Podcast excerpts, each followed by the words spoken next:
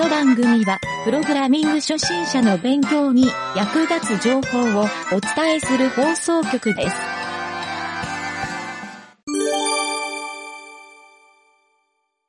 ちょっとインストールのコーナー。はい、どうも、ゆげたです。えー、ちょっとインストールのコーナー、ちょっと久しぶりなんですけど、今回はですね、えーと、ワードプレスの簡単環境構築というのをやってみたいと思います。あれ？前にもやったぞって思ってる人、えー、なんちゃってラジオのことをよく聞いてもらってますね。はい。以前に Docker を使ってワードプレスの環境を簡単に構築するっていう、まあこれをちょっとインストールでやったんですが、今回はですね、それよりももっと簡単に構築できるっていうアプリを紹介したいなと思います。はい。アプリの名前はですね、まあ、ローカルっていうアプリなんですけど、えローカル WP っていう、という風に検索するとヒットする名前なんですけど、これ実はですね、ちょっと前まで、あの、名称が違っていて、ローカルバイフライホイールっていう、ちょっと長い名前で、えー皆さんに知られていてですね、実はこのローカルバイフライホイールっていう風に検索した方が、いろいろなサイトがヒットするので、はい、これでヒットするサイトはですね、みんなインストールの仕方とか使い方っていうのを、あの、図式でかなり親切に説明してくれてるサイトばっかりなので、実はこの放送聞かなくてもこれ検索すればすぐにできますよという、はい、これを事前にちょっとお伝えしておきますね。はい。まずですね、このローカルっていうアプリ。はい。これ何が簡単かっていうと、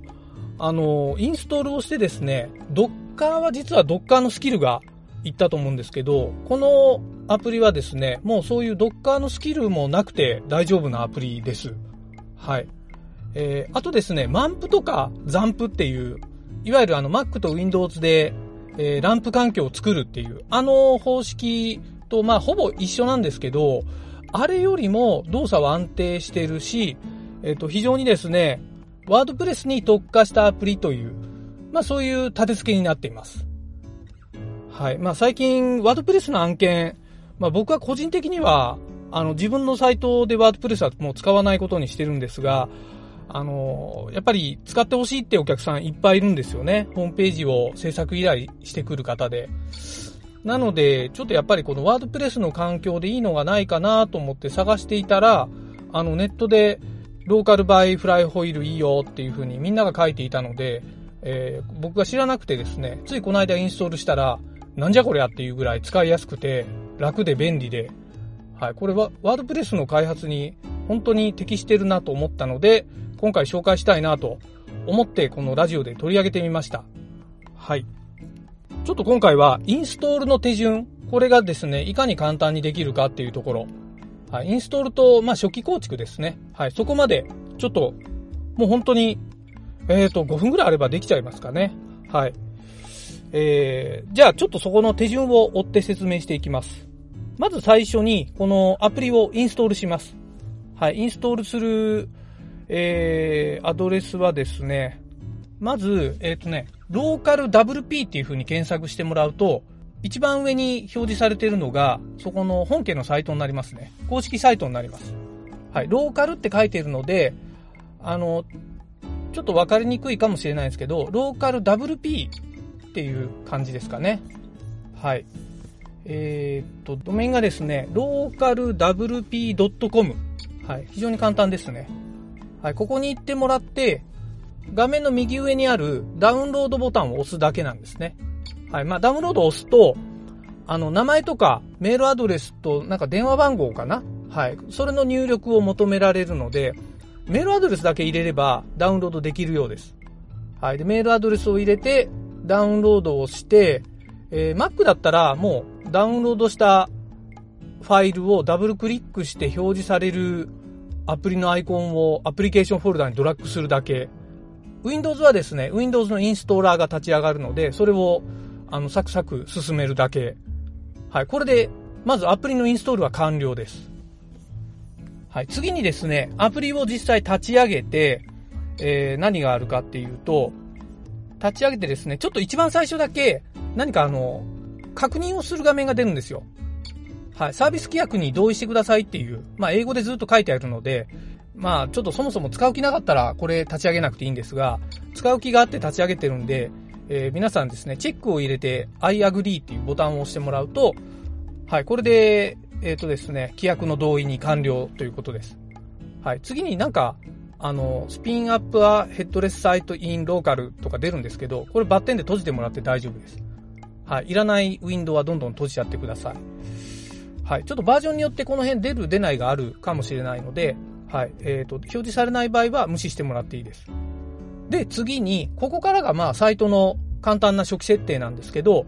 Create a New Site っていうボタンが、ボタンというかこれなんだろう、選択があって、えー、Continue っていうボタンが右下の方に表示されていると思うので、えー、それを、要するに新しいサイトを作ります、プラスボタンっていうのがあるので、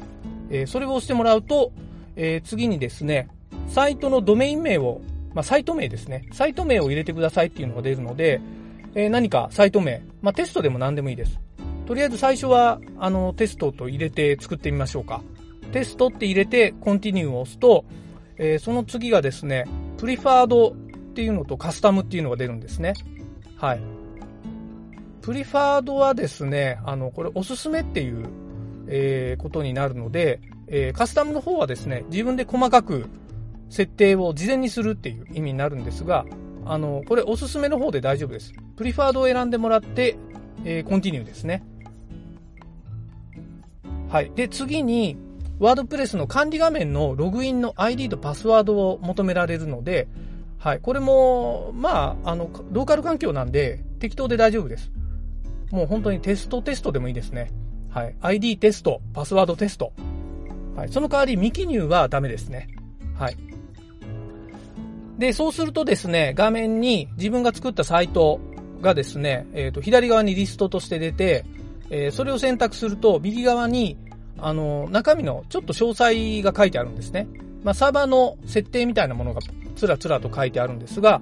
えー、そこのですね、右上の方に見てもらうと、WP アドミンとオープンサイトっていう2つボタンがあるんですよ。はい。この WP アドミンっていうのは、これを押すとですね、インターネットブラウザーが開いて、あの、今作ったあのテストサイト、これの管理画面が立ち上がります。いわゆるワードプレスのログイン画面ですね。はい。で、オープンサイトっていうのを開くと、その管理画面で構築されたサイトが表示されます。最初はデフォルトのテーマが選択されているので、えー、そのページが表示されるはずですね。はい。実際押してもらうとわかると思います。はい、ここまでで基本的にはですね、管理画面のセット完了なんですよ。はい、ダウンロードの時間を除くと、本当もう数分で終わる感じですね。はい。で、実際に、もうここから、えっ、ー、と、実は、あの、ワードプレスって、あの、ここからが本番って感じなんですよね。皆さんここまでの作業がしんどいしんどいっていう風によく言われるんですけど、まあ、ここからサイトを作るところが、どちらかというと、ワードプレスの本筋なので、ここから皆さん頑張りましょうというところで、えー、実際に中のですね、管理画面に入って、まあ、テーマを探してプラグイン入れて、サイトの、えー、ページを作って、はい、デザインをしてっていう、まあ、そんな感じになりますね。お仕事であれば、あのー、実はちょっと簡単に、あの、テーマを作る方法とかっていうのを、ちょっと湯桁の方でですね、今作ろうかなと思ってますんで、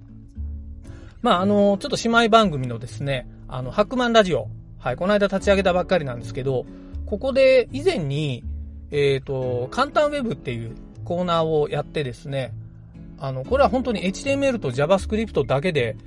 あの、本当に管理しやすいホームページを作るっていう簡単なウェブ構築をやったんですが、これのですね、まあ、今回のこのローカルアプリを使った、あの、ワードプレス版の簡単ウェブっていうのをちょっと作ってみようかなと思っています。まあ、内容はですね、これ、本当に、ワードプレスの本筋ってやっぱりテーマの作成なんですよね。はい。納品する会社さんごとにもうテーマを1個ずつ作って僕は納品をするんですけど、まあ皆さんこれ PHP がわかんないと正直テーマって作れないんですよ。でも PHP がわかってる人でもワードプレスの構造体とかワードプレス関数っていうのが理解できていないとちょっとですね、あのホームページを作れるとこまで、まあテーマを作るところができないので、ちょっとそれをですね、僕、簡単なテンプレートをこの間、ちょっとお仕事の、あの、都合で作ったんですよ。それをちょっと利用して、えー、無料公開できる、あの、テーマ、そういう簡単テーマ、まあ、テーマのテンプレートっていう感じですね。デフォルトで簡単にこんな感じで作って、あとは中をゴリゴリ自分でカスタマイズできるというか、まあ、好き放題いじれるようなテーマを今ちょっと作ってあるんですよ。はい。それをですね、こういう風な感じでホームページ作れますよっていう手順も含めた、あの、そういうちょっとセミナーチックな放送をやろうかなと思っているので、ぜひですね、ちょっとそちらを楽しみにしておいてください。はい。まあ、今回はですね、このローカルアプリの、あの、インストール方法と、まあ、非常に簡単な初期設定の方法、まあ、この辺をちょっとお伝えしたわけなんですけど、えー、これからホームページを作りたいなと、まあ、それをお仕事にしたいなと思ってる人、まあ、またはですね、今実際仕事をしていて、このローカルアプリのこと知らなかった人、まあ、そういう人に、えー、今回の放送を聞いてもらえると、えー、大変有意義なのかなと思っております。はい、そんな感じでですね、えー、今回のちょっとインストールのコーナー、以上になります。お疲れ様でした。